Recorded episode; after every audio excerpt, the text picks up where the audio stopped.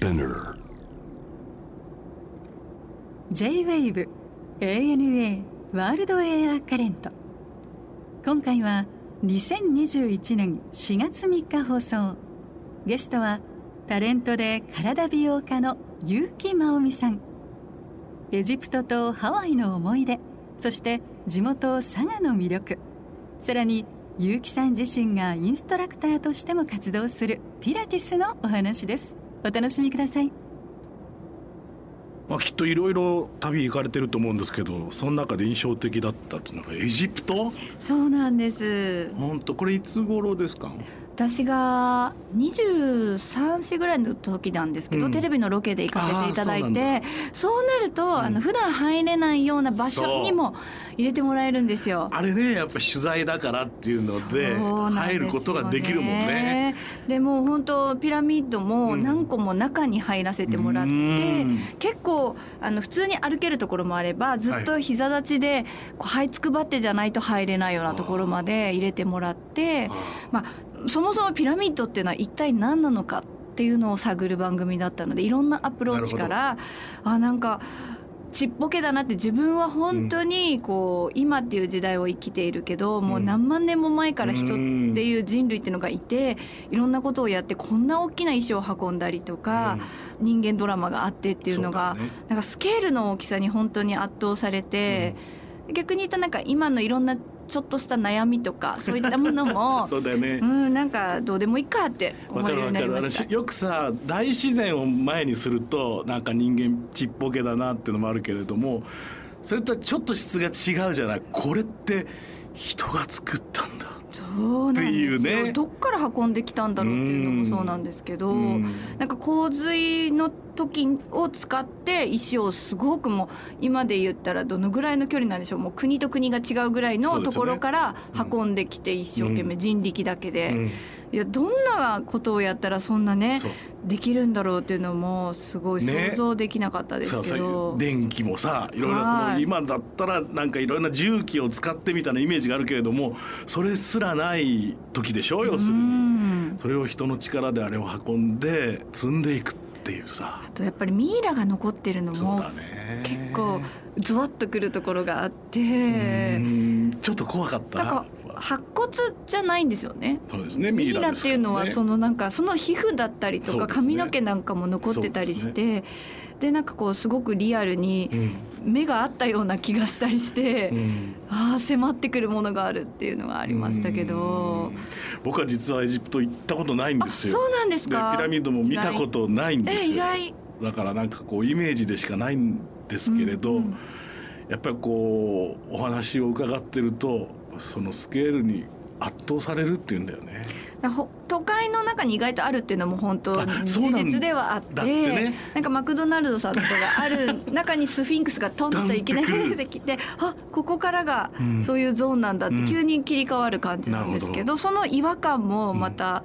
なんか魅力的ですしちょっと奥まで行くともう本当砂漠しかなくて、うん、その砂漠の中にポンポンポンとピラミッドが時折立ってるっていう。あの有名なツタンカーメンも見たってこと？見ました。ツタンカーメン実はなんか普段はすごく厳重なもちろん奥にあるこう白いケースみたいなものにしっかり入ってるのをやっぱりよく映さなきゃいけないっていうことで目の前まで。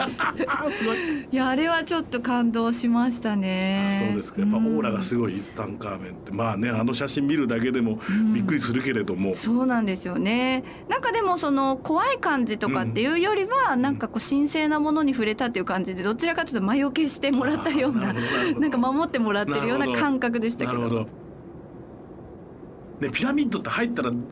まず温度とか、うん、その湿度とかあとは何その例えば香りとかってど,、はい、どういう雰囲気なんですか？あのなんかじめっとして湿度なんて言うんだろう。水が滴ってたりします。例えばその地下水であったりとかなのかこうポタポタ垂れていたりとかして鍾乳洞みたいな感じ？そうですねイメージそんな感じですね。ちょっとひんやりしていて、うん、でちゃんと入るためにこうきっちり足場とかもこう組んであるような場所は、はい、まあ、歩きやすいように整備されているんですけど、うんうん、なんか香りはそうなんか土っぽいというかそ、ね,、の特殊な香りではないんですけど。うん、でもか完全に異空間だもんね。空間です。で普段全く公開してないところに関しては研究のためにしか入ったことまあ入らないようなものは本当にもう大冒険。あの インディ・ジョーンズ的な。世界です。本当にこの奥に実際何があるかはまだ調べてませんっていうところもあるから、はい。はい、まあ、ここまでしか無理ですっていうところまで行ったりしたんですけど、うん、いやそういうところは本当にこの奥にもしかしたら何か埋まってるかもしれないっていうのはまだ未知の世界だったりすると。うんドキドキしましたね。そ、ねうん、そのカイロ自体そのまあそのピラミッドだスフィンクスだっていうの近くにそれこそ街があるわけでしょ。あります。カイロの街っていうのは印象はどうなんですか？大都会？東京から行くとまあちっちゃくなるよね当然そうですね、うん、の感覚、うん、でも渋谷っぽい雰囲気はありますよなんとなくこう若い人たちがざわざわといたりとかして、うんうん、そんなにあのめちゃめちゃ賑わってるってわけではないにしてもこう普通にファーストフードのお店だったりとか、うん、買い物する、うん、でまあやっぱり観光の人が多いので、ね、お土産屋さんがすっごくいっぱいあって。そうかそうか。そうか。ほぼ観光業でしょうしね。そうなんですよ、うん、でやっぱりみんなゆっくり生きてるから修復とかのお仕事も全然進まないらしくて。暑いからね。暑いねまだやる気も出ないんですかね。ね。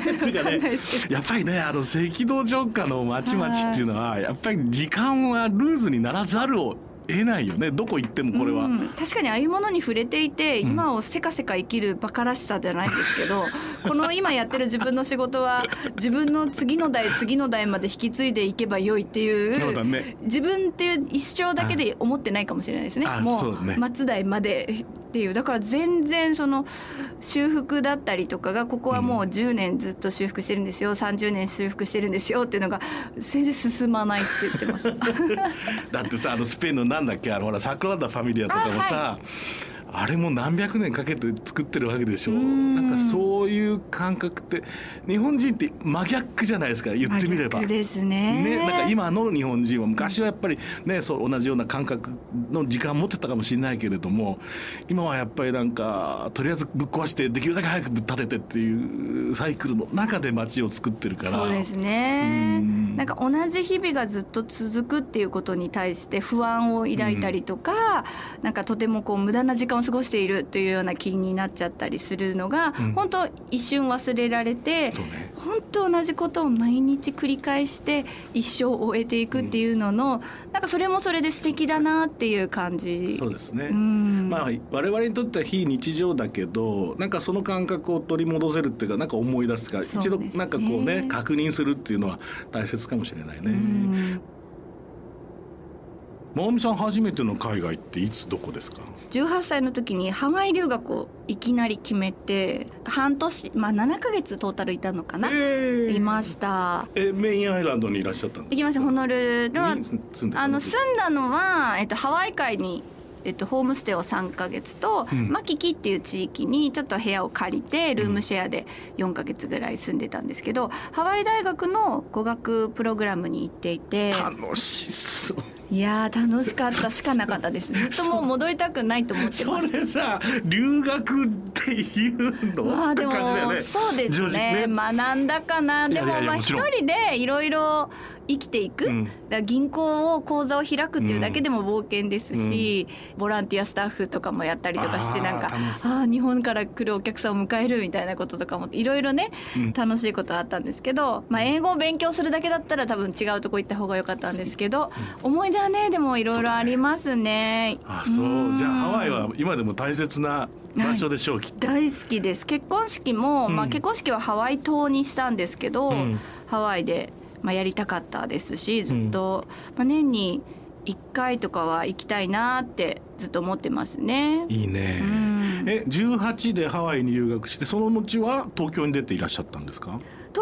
大学に行ってる途中でハワイ留学をしたので、うん、なんか泣く泣く戻った7か月ハワイにいた間もう完全に染まってしまって、うん、私はハワイで一生暮らしますみたいなモードになってたんですけど あの親に現実を見なさいお金がありませんって言われて 戻ってきました。そう。で結婚式はハワイ？結婚式はハワイ思い出の自分も留学もしてたとこだし。そうですね。だからハワイのホノルルも寄ったし、うん、ハワイ島はでも行ったことなかったんですね。でまた全然違うもんね。違うんで、うん、結婚式とかってなると、まあルールハワイの州のルールで、はい、その海辺でやっていいのがハワイ島だけなんですよ。あそうなんだ。そうでもあの他は写真とかは撮っていいんですけど、うん、セレモニー自体は室内でやってくださいっていうのがあって、はい、ハワイ島はそこが緩くて自由なので、浜辺にこういろいろ。置いて椅子だったりこう飾りだったりをして浜辺でやらせてもらいました。素敵だねそれは。え日本人日本からもゲストいっぱい呼んだの？そんなには呼んでなくて友人たちとか仕事関連の、まあ、お世話になってる人をちょっととかでも本当こじんまりなんですけど、それ裏テーマがあってあの主人の両親が結婚式を挙げてなかったんですね。でそれでいつかその結婚式のような写真を撮ってあげたいっていうのが主人の中であったのでじゃあそれをサプライズしようということで全員白い服を着ていきましょうっていうなんか私たちはドレス着てるんだけど他のゲストの人もみんな白い服を着てきてくださいっていうふうにドレスコードを設けて、で式の途中で実はここからサプライズですっていうことで主人のお父さんとお母さんの結婚式に急遽こう転換してで2人を。で私たちが指輪とか用意しといたのでそこからこう指輪を2人で交換してもらったりとかなんかノリでちょっとチュッとかしてましたね。やだもう。ね、最高じゃない。本当にそれはすごいあの思い出に残ったって言ってくれてて、すごくやってよかったなって思いますね。なんかたまんないね。もう映画のワンシーンだね。えー、ねなんかやっぱりこう若い人たちのっていうと変ですけど私たちのような結婚式の絵っていうのは思いつきますけど、はい、やっぱりもう結構あの上のまあその時で主人の父はちょっと年が上だったので、何歳ぐらいだったかな？70歳とか、そのなんかこう2人がちょっとこう軽く踊りながら浜辺で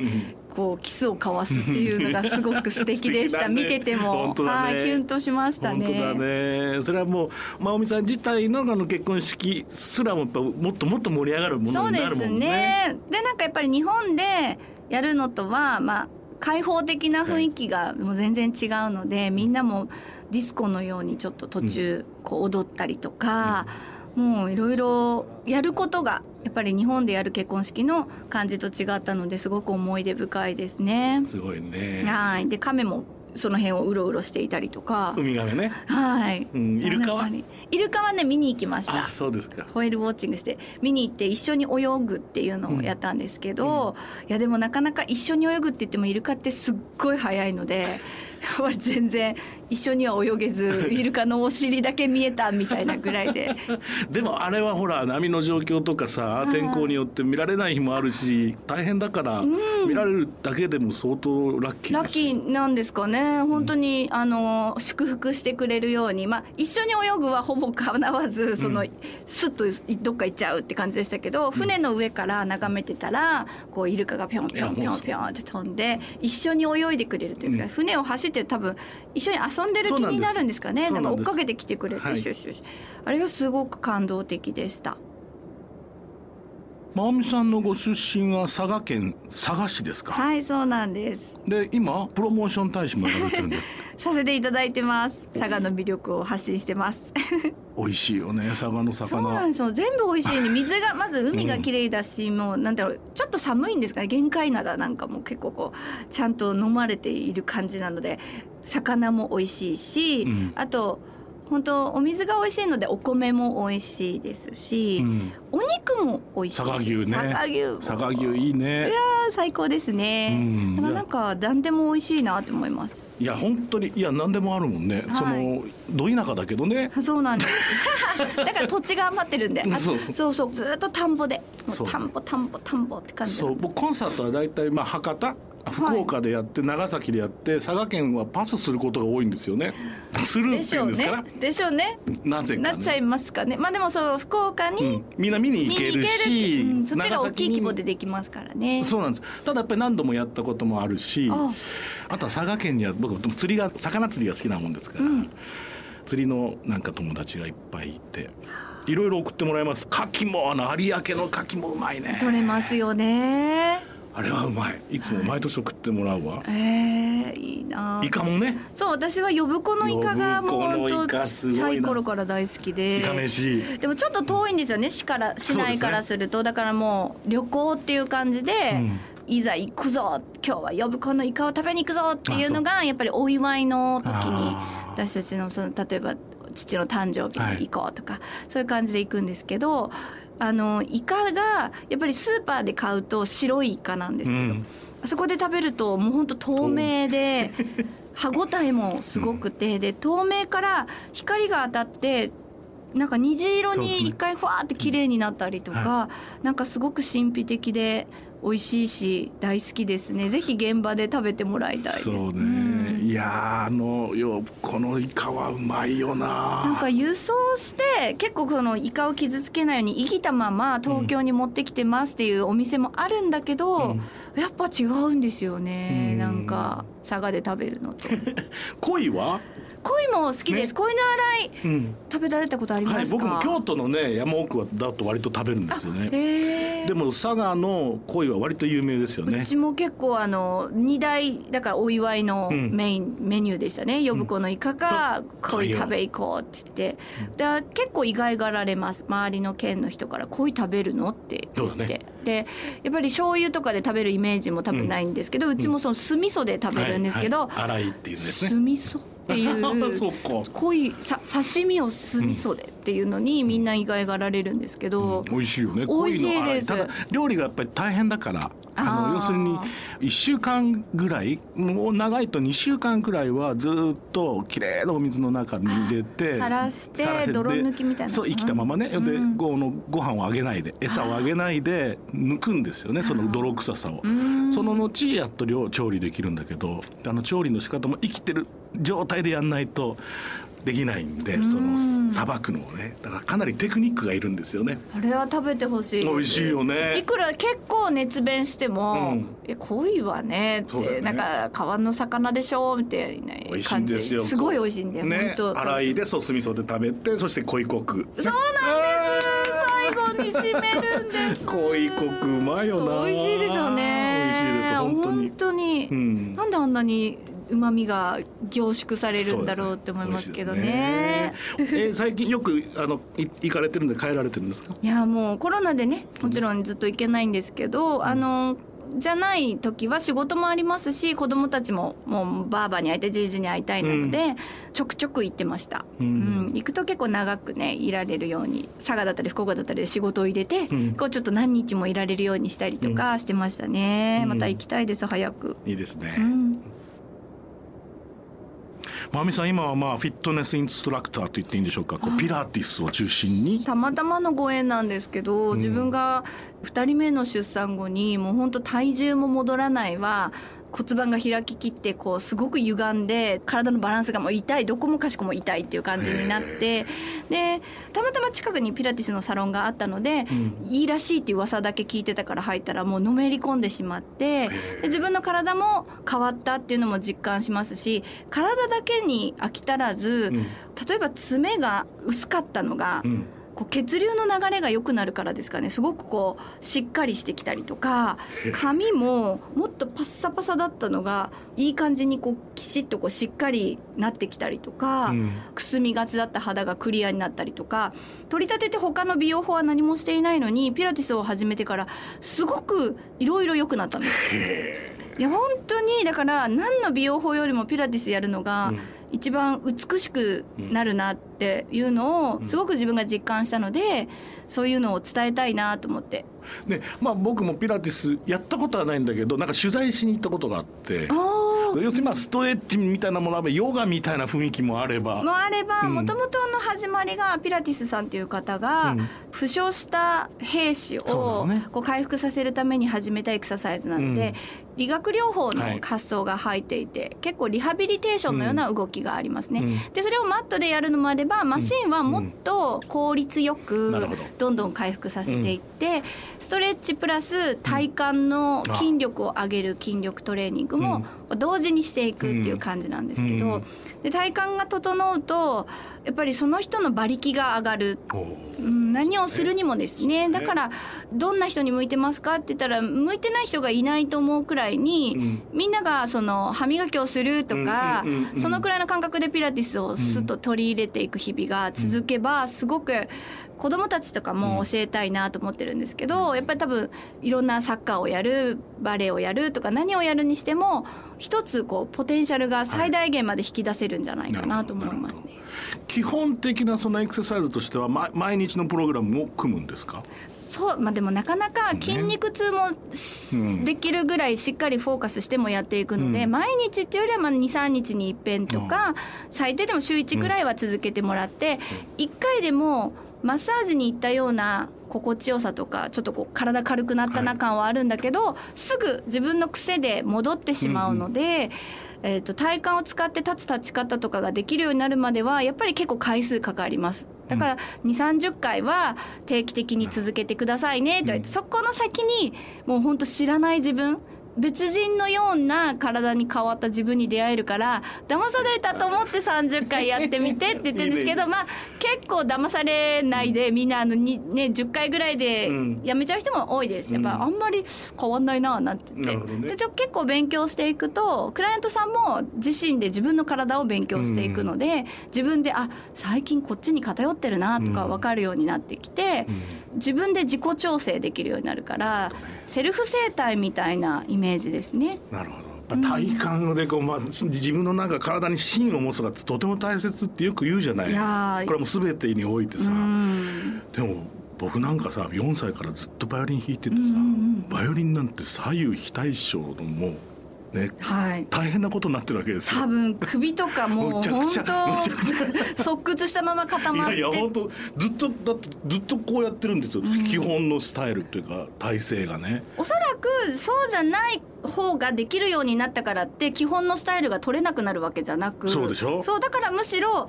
逆側の苦手な方も動かせる、あの得意な方で固まってるっていうイメージなので、うん、得意じゃない方にもちゃんと動かせるようになったらもしかしたらもっと楽に弾けちゃったりするかもしれないです。